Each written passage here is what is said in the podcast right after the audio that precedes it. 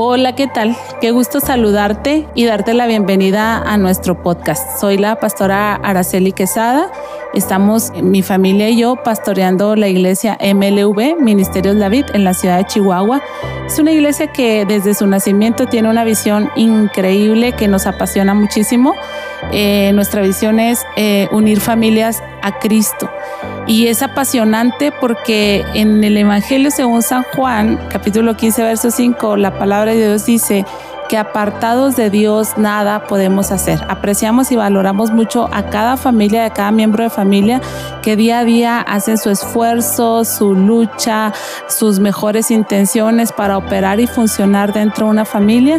Y creo que nosotros somos un recurso divino que ayuda a esta tarea, a este sueño, a esta necesidad, a este deseo que tienen. Así es que estamos encantados de trasladar nuestras predicaciones que domingo a domingo compartimos a estas plataformas y ponerlas a tu alcance. Esperamos que sean de bendición.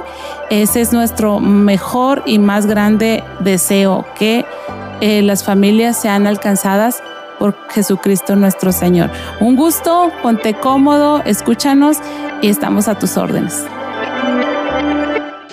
Feliz año, amén. Feliz año a cada uno de ustedes. Antes de que se sienten, si pueden acompañarme por favor a un texto base, a un texto bíblico que se encuentra en la carta del apóstol Pablo a los romanos en el capítulo 1, versículo 17.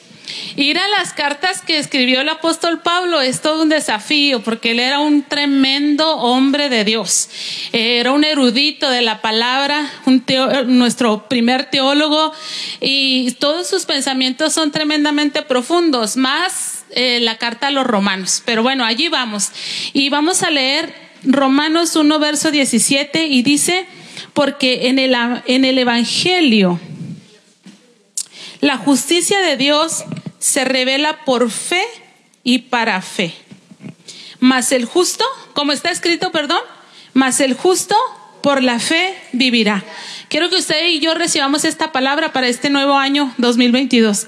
Mas el justo por la fe vivirá. Y aunque la Biblia dice que no hay justo ni aun uno, no hay quien haga lo bueno, ustedes y yo por haber creído en el Señor Jesucristo ahora somos conocidos y posicionados como justos. Y dice el texto, el justo por la fe vivirá. Tal vez haya incertidumbre, tal vez no haya muchas promesas, tal vez no haya muchas ofertas, tal vez haya muchas noticias raras o curiosas acerca del 22, pero la noticia y la promesa de Dios es tú, justo, vas a vivir por la fe en este próximo 22. Amén. Así que siéntese, por favor, tome su lugar.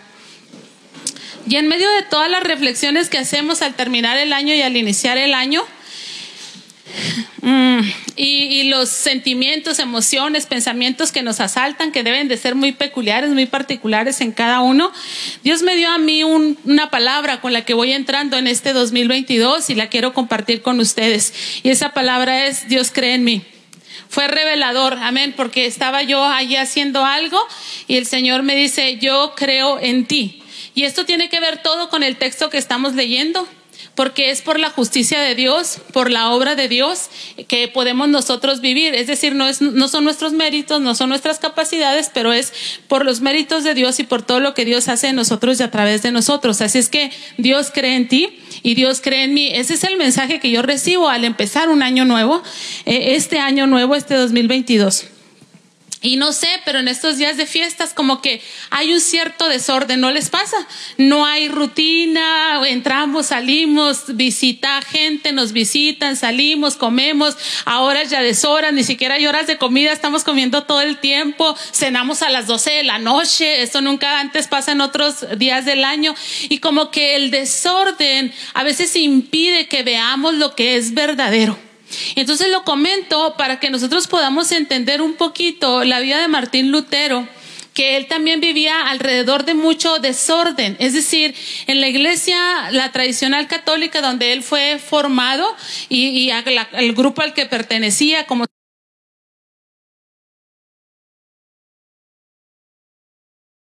tantos rudimentos, tantas leyes, tantas dogmas, que él estuvo perdido por mucho tiempo, batalló y cuando él se topa con este texto que yo leí con ustedes, Romanos 1.17, ¡pum! Ocurrió una explosión en su mente, en su corazón, en su espíritu y creo que de ahí cambió la historia. El tema era que Martín Lutero conocía los evangelios, era un predicador, era un sacerdote. Él estaba estudiado en estas doctrinas, en esta palabra, pero sufría mucho porque no entendía cómo una buena noticia, porque el Evangelio significa eso, una buena noticia, no llegaba a ser para él una buena noticia, porque él percibía a un Dios airado, a un Dios que era imposible de satisfacer, que era imposible de agradarlo y, había que estar este, haciendo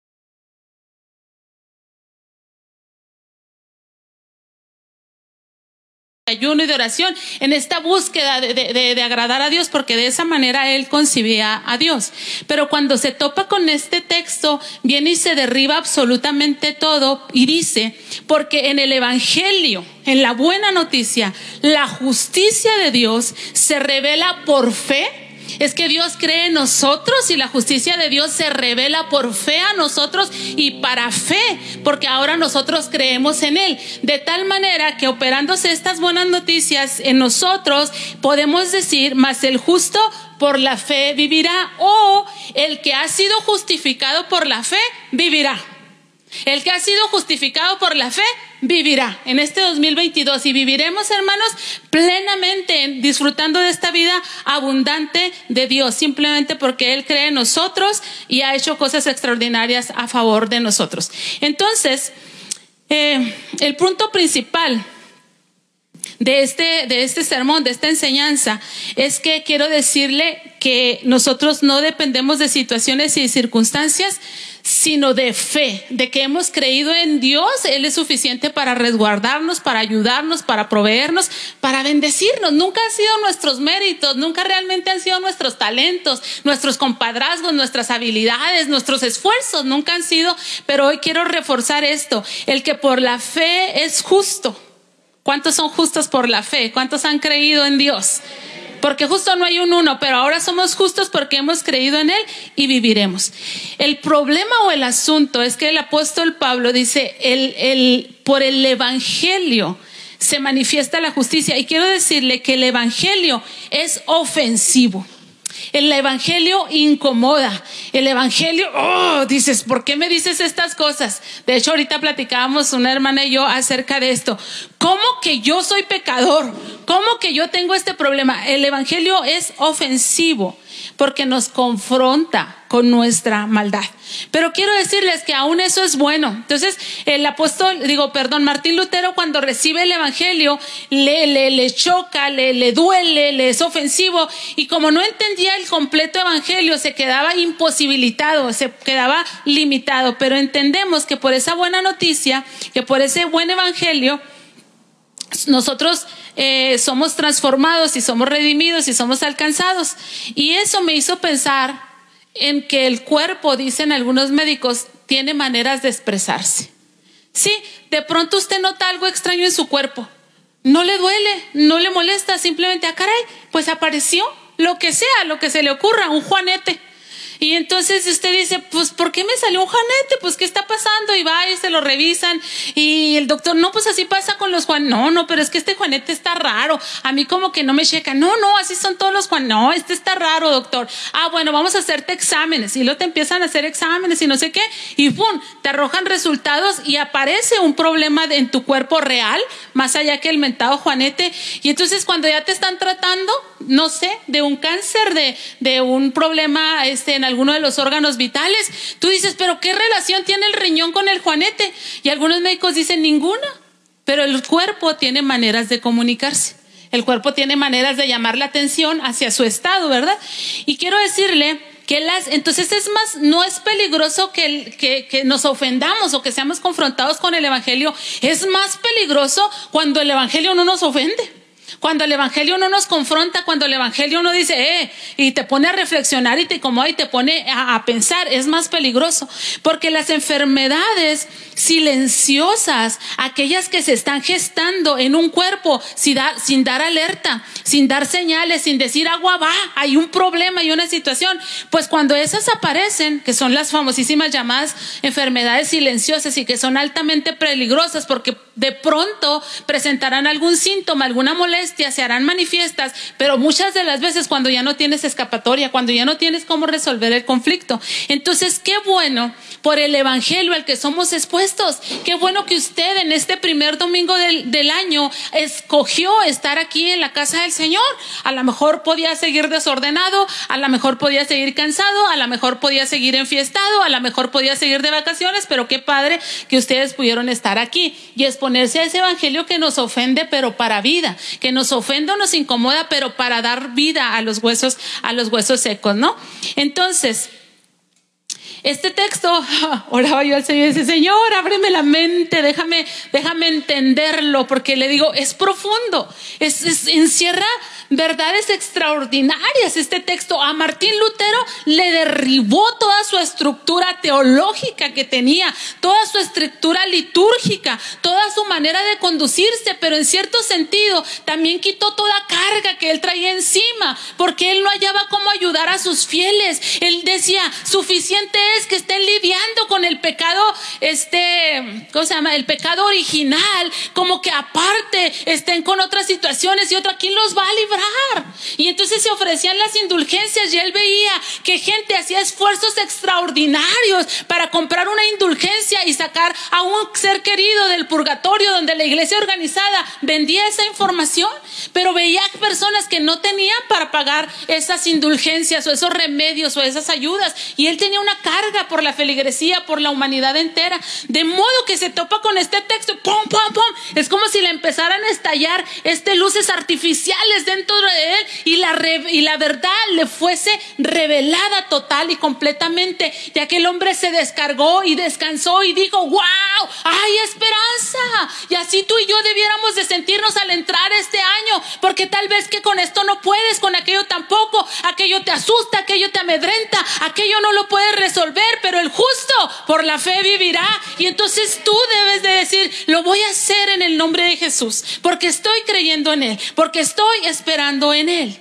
El Evangelio llega a ser ofensivo porque cuando se te presenta, te anuncia que tú no eres apto, que tú no eres calificado.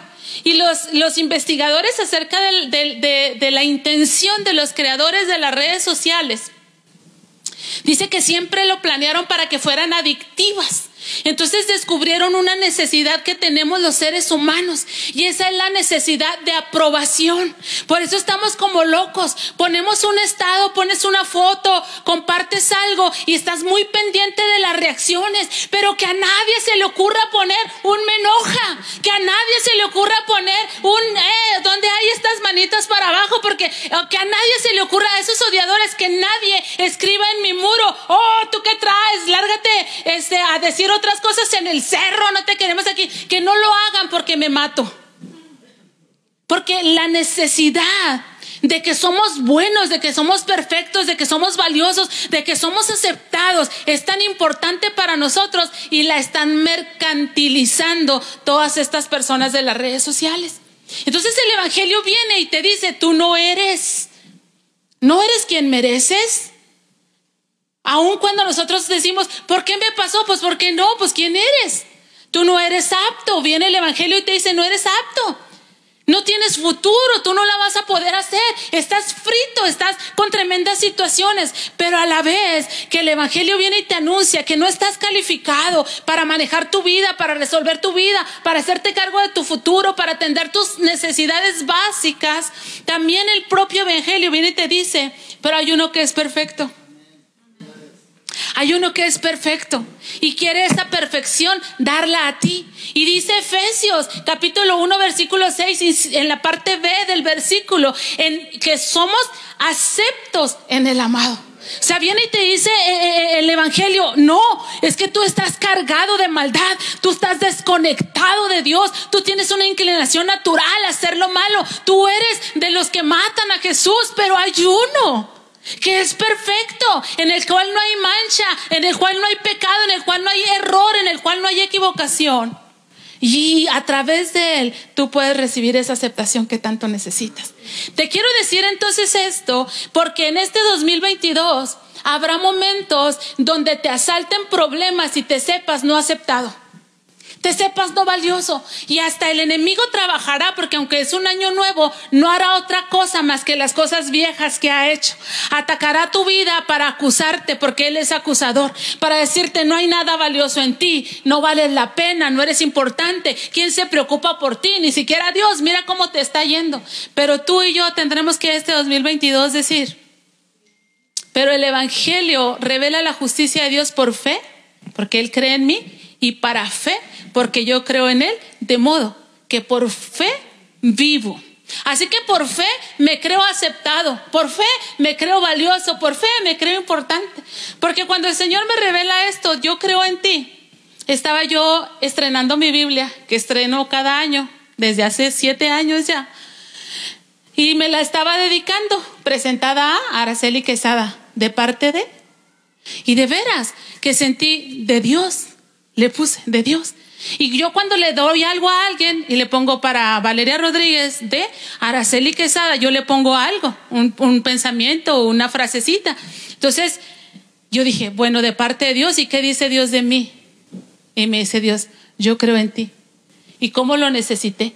Porque cuando vemos que va a empezar un año que trae desafíos, que trae situaciones que desconocemos, que hay situaciones de mucha responsabilidad, pues nos achicamos. Pero entonces Dios dice, yo creo en ti. En el Evangelio, dice Romanos 1.17, el Evangelio revela la fe, revela la justicia de Dios para fe y por fe. La justicia de Dios dice que yo no soy apta, pero la justicia de Dios dice que en Cristo soy más que apta, soy justificada, soy amada, soy perfeccionada y necesito metérmelo en la cabeza y en el corazón para ir sorteando las situaciones que se presenten en este próximo 22. El Evangelio también nos anuncia algo terrible, que éramos enemigos de Dios, enemigos de Dios. Dice por ahí el profeta, endurecieron su corazón contra él. No encontraron nada hermoso con él, al contrario, le traspasaron, le azotaron, le escarnecieron. Éramos enemigos de Dios. Eso viene y te dice el Evangelio y tú dices, ay, no, no, yo no, yo no, yo no soy enemiga de Dios. Hace unos días empecé a leer un libro. Se llama Las siete cosas que Dios ama. Y entonces el autor dice que él hace años dijo, yo quiero amar lo que tú amas, en una oración, en un momento de estos que tenemos con Dios. Y dice que se dio a la tarea de investigar en la Biblia cuáles son las siete cosas que Dios ama. Y entonces dice que las estudió y por eso escribió este libro y dice, y he hecho mi tarea y mi prioridad, amar lo que Dios ama. Y entonces en esto de amar lo que Dios ama, le he dicho, Señor, déjame Permíteme, ayúdame, ser libre, que yo no ame aquello que no, que no es importante. Y yo, yo en mi persona me di cuenta que yo rayo en este término de enemistad. Cuando yo camino con Dios, pero amo lo que no ama Él. Cuando para mí es importante lo que para él no es importante. Lo que para cuando yo me estoy invirtiendo en algo que para Dios no es importante, no es relevante. Porque los amigos amamos lo que aman nuestros amigos, ¿sí o no? Allá andamos, ¿por qué? ¿A poco a ti te gusta el fútbol? No, y luego, pero va a jugar mi amigo, a él le gusta. ¿Y qué andas haciendo aquí? ¿A poco a ti te gusta esto de los games? ¿Eres de los juegos? No, para nada. ¿Y por qué estás aquí? Porque mi amigo ama jugar a los juegos. Entonces, el Evangelio nos anuncia que éramos enemigos de Dios. Pero este nuevo este evangelio, esta nueva noticia también te dice que ahora podemos ser amigos de Dios. Entonces, en Romanos dice, cuando éramos enemigos de Dios, Romanos 5:10, él hizo las paces con nosotros a través de la muerte de su Hijo. Con mayor razón, ahora que somos amigos de Dios, ¿se acuerda de Jesús colgado en un madero, orando al Padre y diciéndole, Señor, perdónales, no saben lo que hacen. No les tomes en cuenta. Esas conductas de enemistad, no se las tomes en cuenta. Y mi fe me da para entender, y yo oraba al Señor, Señor, yo nunca había pensado en lo importante o cómo cambiaría mi carácter amar lo que tú amas. Perdóname porque amo lo que amo y no he amado lo que tú amas. Entonces, ahora mi fe es que si Jesús colgado de un madero intercedió por aquel pueblo que lo había azotado, que lo había escupido, que lo había traicionado, que lo había escarnecido y decían, Señor, no le tomes en cuenta. Ahora mi fe es que Jesús intercede delante del Padre 24 horas al día. Creo que Jesús cuando lloré le pudo haber dicho al Padre, perdónala Señor. Ella no sabía que para ti era importante que tú amaras lo que tú amas. Y ayúdale y dale una oportunidad. Por eso con mucho gozo plasmé en mi Biblia, de parte de Dios, el que todavía cree en mí. Y para mí este 2022 es eso. Tengo vida porque Dios todavía cree en mí. ¿Cree que lo puedo hacer? ¿Cree que puedo ser fiel? ¿Cree que puedo honrarlo? ¿Cree que puedo avanzar? Dios cree en ti. Entonces, cuando estas situaciones vengan y te encuentres enemistado con Dios, actuando de maneras que no convienen, entregándolo, traicionándolo, defraudándolo, estando por debajo de tu expectativa, yo he creído en ti, Señor. Eres un Dios que perdona, eres un Dios que da otras oportunidades, mas el justo por la fe vivirá. El Evangelio también nos anuncia que estábamos lejos de Dios, pero también nos dice que ahora podemos estar cerca.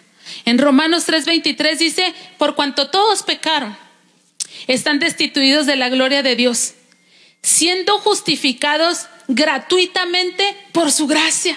¿Te imaginas cómo le voló la cabeza esto a Martín Lutero? Él conocía personas que vivían en la miseria y que querían una mejor eternidad para su familia y que sufrían al punto de estar agonizantes, de estar con ese rostro sin esperanza, de duelo, de insatisfacción, de, de, enojo, de ira, de miseria, porque no podían obtener beneficio y favor ni para ellos ni para los suyos. Pero aquí este texto dice que hemos sido justificados gratuitamente por su gracia.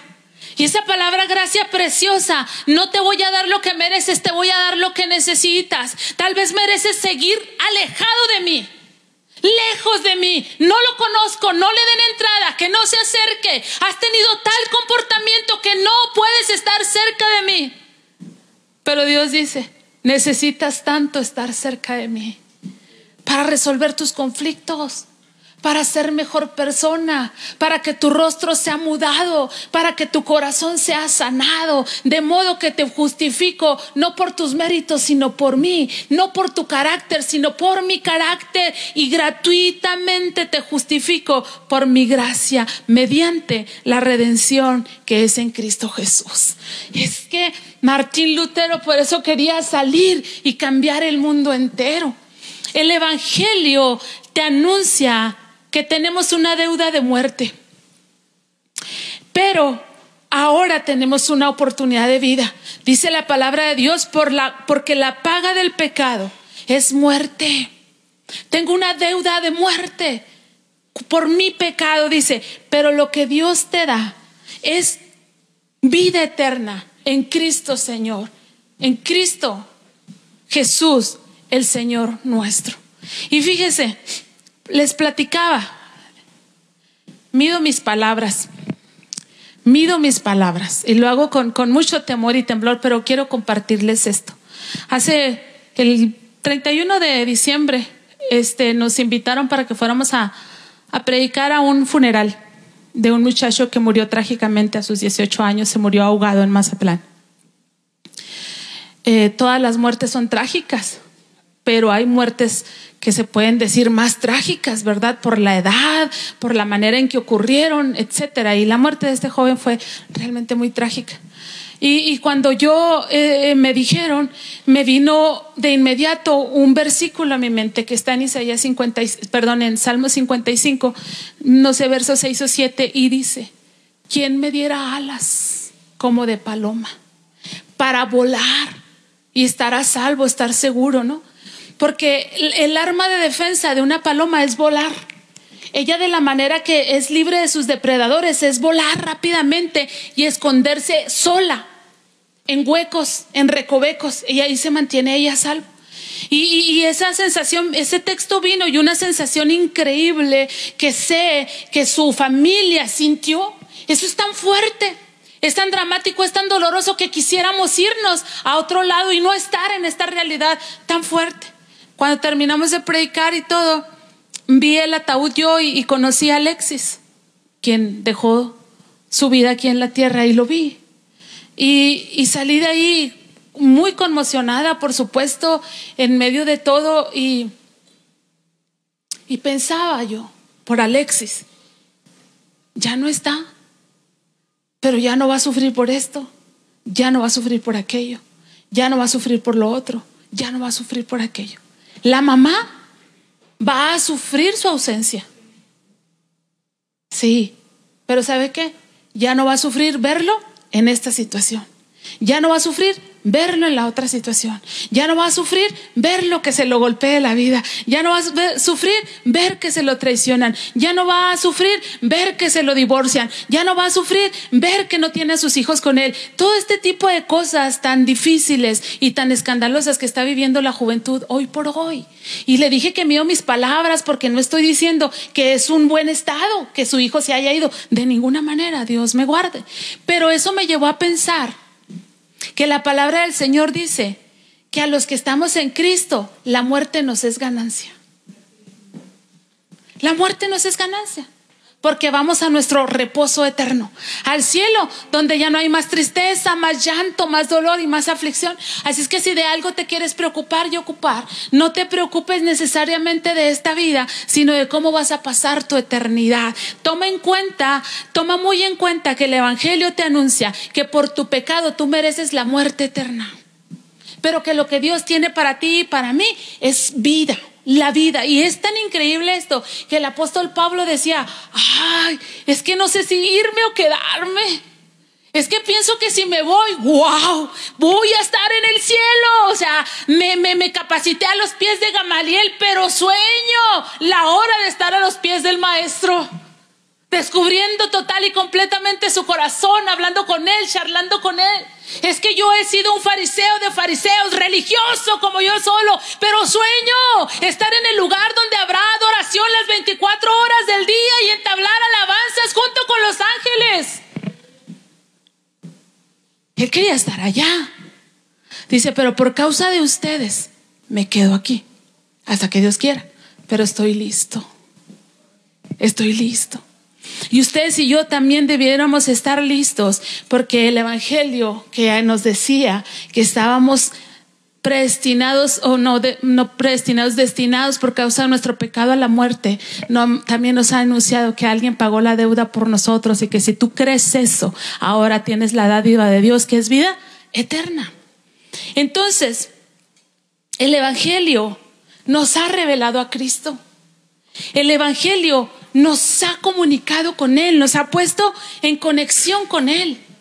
Y toda persona que escuche el Evangelio tiene derecho a rechazar a Cristo. Sí, por más doloroso que nos pueda parecer, tiene derecho de rechazar a Cristo. Dios les dio ese derecho. Tú decide. Tú decide qué quieres para ti. ¿Quieres la vida de Dios o quieres una vida sin Dios? Toda persona a la que se les pone el Evangelio tiene derecho a rechazarlo.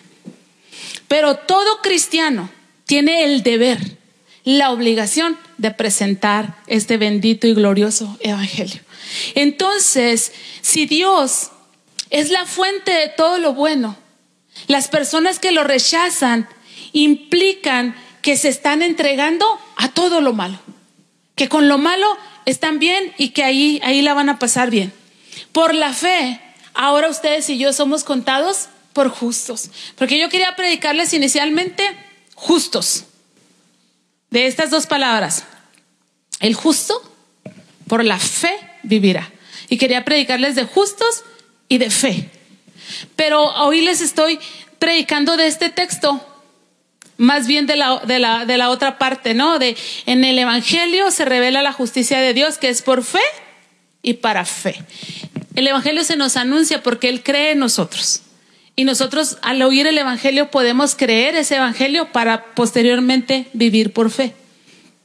Cuatro veces se menciona esta misma frase, el justo por la fe vivirá. La primera de ellas se menciona en el libro del profeta Habacuc, capítulo 2, verso 4. Y dice así, He aquí aquel cuya alma no es recta, se enorgullece. Mas el justo por su fe vivirá. Y déjeme le, le doy un poquito de contexto. Habacuc profetiza al pueblo de Dios después de la muerte del rey Josías. El rey Josías quiso hacer una reforma y, que, y restaurar la adoración a Dios y derribó altares y hizo muchísimas cosas. Pero cuando muere el rey, parece que junto con él muere su reforma. Todo se va a la basura y el pueblo vuelve otra vez a hacer lo malo. Y Dios envía a sus profetas y también envía opresores para que el pueblo se vuelva a Dios. Pero este pueblo no se volvía a Dios y estaba en una depravación moral y espiritual. Por eso el texto dice, el que aquel cuya alma no es recta se enorgullece.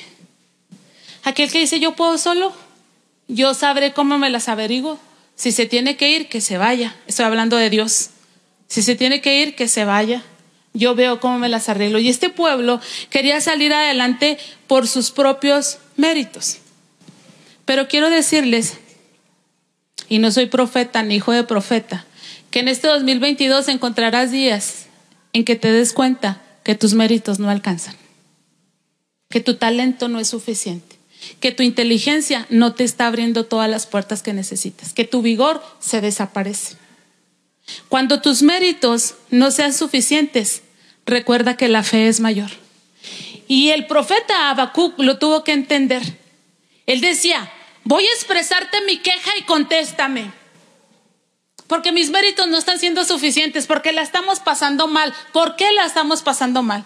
Y Dios empieza a tratar con él de tal manera que su libro termina en el capítulo 3 y termina diciendo, aunque no haya ovejas en los corrales, aunque no haya fruto en la vid, yo voy a seguir alabando, yo voy a seguir esperando, yo voy a seguir confiando, porque el alma que no es recta se enorgullece y empieza a buscar salidas y atajos, pero la fe es mayor, el justo por la fe vivirá. Luego el apóstol Pablo cita a Habacuc en la carta a los Romanos, capítulo 1, 17, que es el texto que estamos usando. Y esto es muy interesante porque esta carta es enviada a una iglesia a la que Pablo ya no va a poder pastorear, a la que Pablo ya no va a visitar, a la que Pablo ya no va a cuidar y les envía la carta a los romanos. Y esta carta a los romanos toca temas tan importantes como el pecado, la justificación, la justicia de Dios, la soberanía de Dios. Y entonces es como que el apóstol Pablo envía este alimento, este documento, esta carta a una iglesia que él ya no va a poder cuidar, pero que si indagan en esas verdades, que si se mantienen en esas verdades, van a permanecer fieles y firmes. Entonces a esa iglesia les dice, es como si les dijese, olvídate de todo, el justo por la fe vivirá. Él ya había tenido otras iglesias, como la iglesia de Gálatas, que es la tercera vez donde se menciona este pasaje. La iglesia de Gálatas, que estaba rodeada por malos maestros que querían engañar a los fieles y regresarlos a las obras. Los querían regresar a las obras. Si te portas bien, te va a ir bien. Si, si, si haces esto, esto. Si haces ofrendas, si haces mandas, si haces esto, si haces aquello, si haces lo otro. Y entonces el apóstol Pablo les decía, ¿quién los engañó para apartarse de lo malo? Entonces él ya sabía que falsos maestros se levantaban en todas las iglesias para apartar al pueblo. Él manda esta carta a la iglesia de Roma como olvídate de todo. Mas el justo por la fe vivirá. No consientas en que te vengan a judaizar. No consientas en esto y no consientas en aquello y no consientas en lo otro. ¿Y por qué es relevante para nosotros? Porque habrá personas y falsos maestros que en nuestro camino nos mostrarán un evangelio diferente.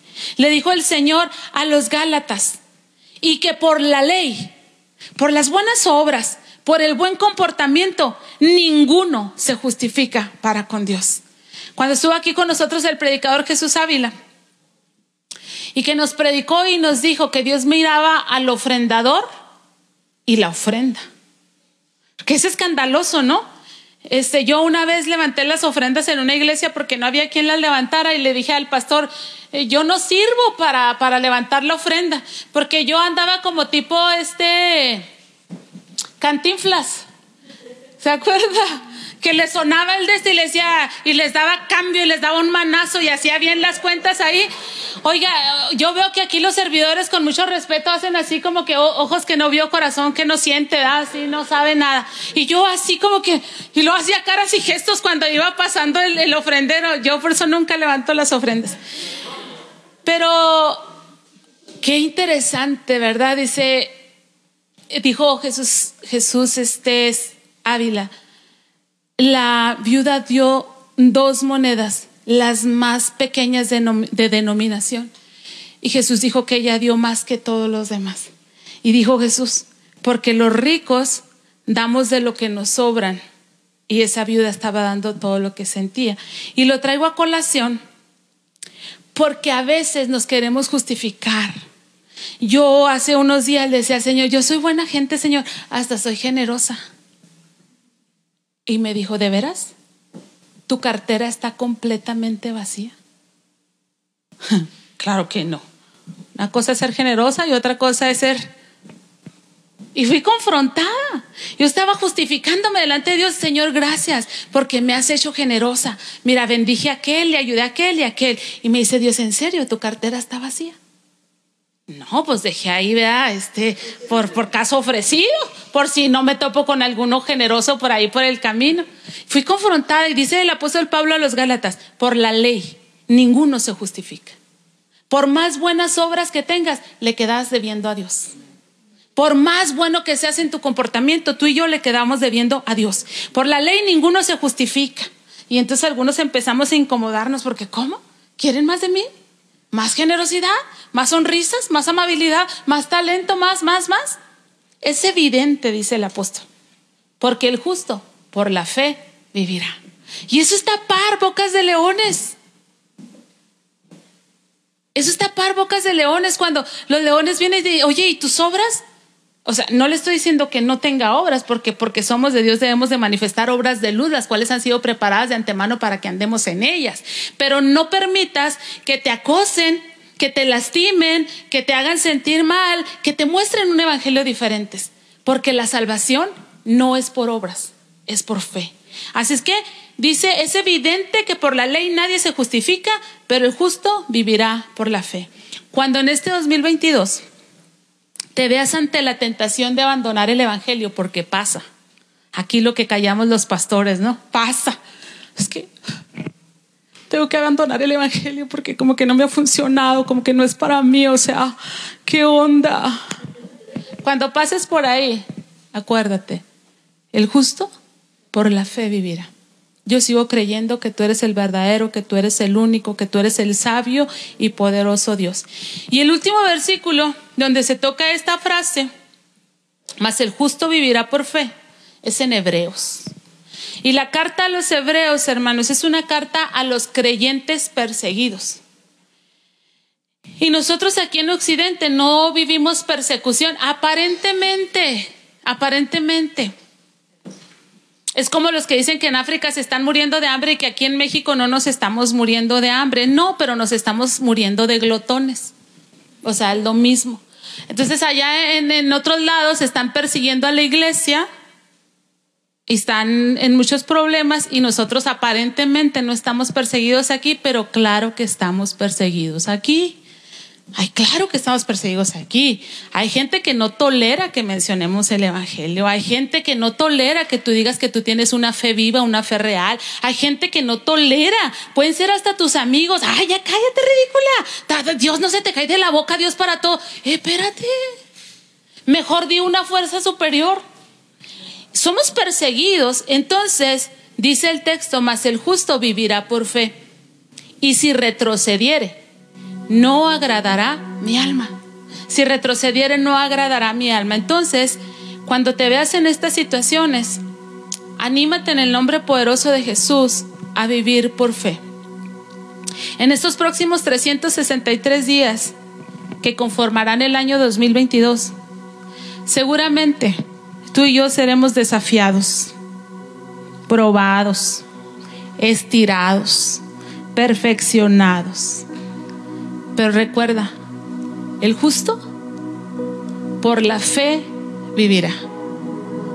Y dijo una persona un día, yo me he documentado muchísimo, he leído mucho acerca de Angela Merkel. Y empezó a platicar cosas que sabía ella de Angela Merkel, la primer ministro de Alemania. y me dio tanta risa y le iba a decir, no invente, yo también vi esa película. Porque una cosa es documentarte y otra cosa es ver películas. Es más fácil y más chido ver películas que documentarte acerca de una persona. Entonces quisiera decirle, estoy tan documentada de la vida de Martín Lutero, pero no voy a ser honesto con usted para que no me la devuelva. Y una película de Martín Lutero, donde se narra una escena, donde se va a morir, van a enterrar a un niño que se suicidó, a un joven que se suicidó. Y la iglesia tradicional pues no les oficiaba una misa ni una celebración, porque en el concepto de ellos, una persona que se suicidaba no tenía ya ningún futuro, iba, ya estaba en el infierno por haber atentado contra su vida y sentían que atentaba contra Dios. Y el corazón de Martín Lutero se, desgarraba tremendamente en, en esa película, ¿verdad? Porque ¿cómo es que no puedo ayudar a alguien? Entonces, le comento esto porque cuando él descubre mas el justo por la fe vivirá. Entiende que se trata de fe. Gracias a Dios, se trata de fe. Y esto es increíble porque todos los que hemos necesitado de fe, no es que la hayamos cultivado necesariamente, no es que estemos tomando proteínas para la fe, no es que vayamos a un taller para la fe, no es que cierto aceite nos dé más fe, pero Dios es el autor y el consumador de la fe. Él camina con nosotros para darnos la fe que necesitamos en, la, en el momento que atravesamos una situación difícil. Y entonces, alguno le expresó al Señor Jesús cuando necesitaba fe, Señor, creo, pero ayuda mi incredulidad. Los discípulos le dijeron, Señor, aumenta nuestra fe, danos mayor fe, Señor. Entonces, este 2022, amados hermanos, yo quisiera que usted lo entendiera así y que fuera un descanso para usted. ¿Cómo estamos cansadísimos? Todavía ni empezamos el bueno, ya lo estamos empezando, pero ya estamos así. Ah, ¿Qué vamos a hacer en este 2022? ¿De dónde voy a sacar para las escuelas, para el predial, para esto, para aquello, para el otro? Para... Espérate, espérate. Por fe. Fe. 365 días acaban de terminar. Y Dios te manifestó su gloria su presencia, su cuidado, para que ahorita estés paralizado y encorvado porque vas a estrenarte un nuevo año. No, por fe. Mas el justo por la fe vivirá. Y entonces es como si Martín Lutero hubiese hecho todas las calamidades de todos. Se acaban aquí, terminan aquí, concluyen aquí. Tienen esperanza, tienen oxígeno, tienen auxilio, tienen respuesta. Mas el justo por la fe vivirá. Entonces, eh, les comentaba en la mañana que escuché a un predicador que me confrontó mucho y dice, hay iglesias, cada iglesia está centrado en algo, dice, aunque son iglesias cristianas. Hay iglesias que son centro adoradoras. Todo su centro es la adoración, la alabanza. Hay iglesias que son centro bíblicas. Todo es alrededor de la Biblia, alrededor de la Biblia. Y hay iglesias que son cristocéntricas, todo alrededor de Cristo, eso es lo correcto, dice. Y donde me pegó mucho, dice, Hay sermones muy bíblicos, pero no cristocéntricos. No te llevan a Cristo. Eso me pegó. ¿Por qué? Porque a mí me gusta mucho el Antiguo Testamento. Y yo no todos mis sermones los elevo a Cristo.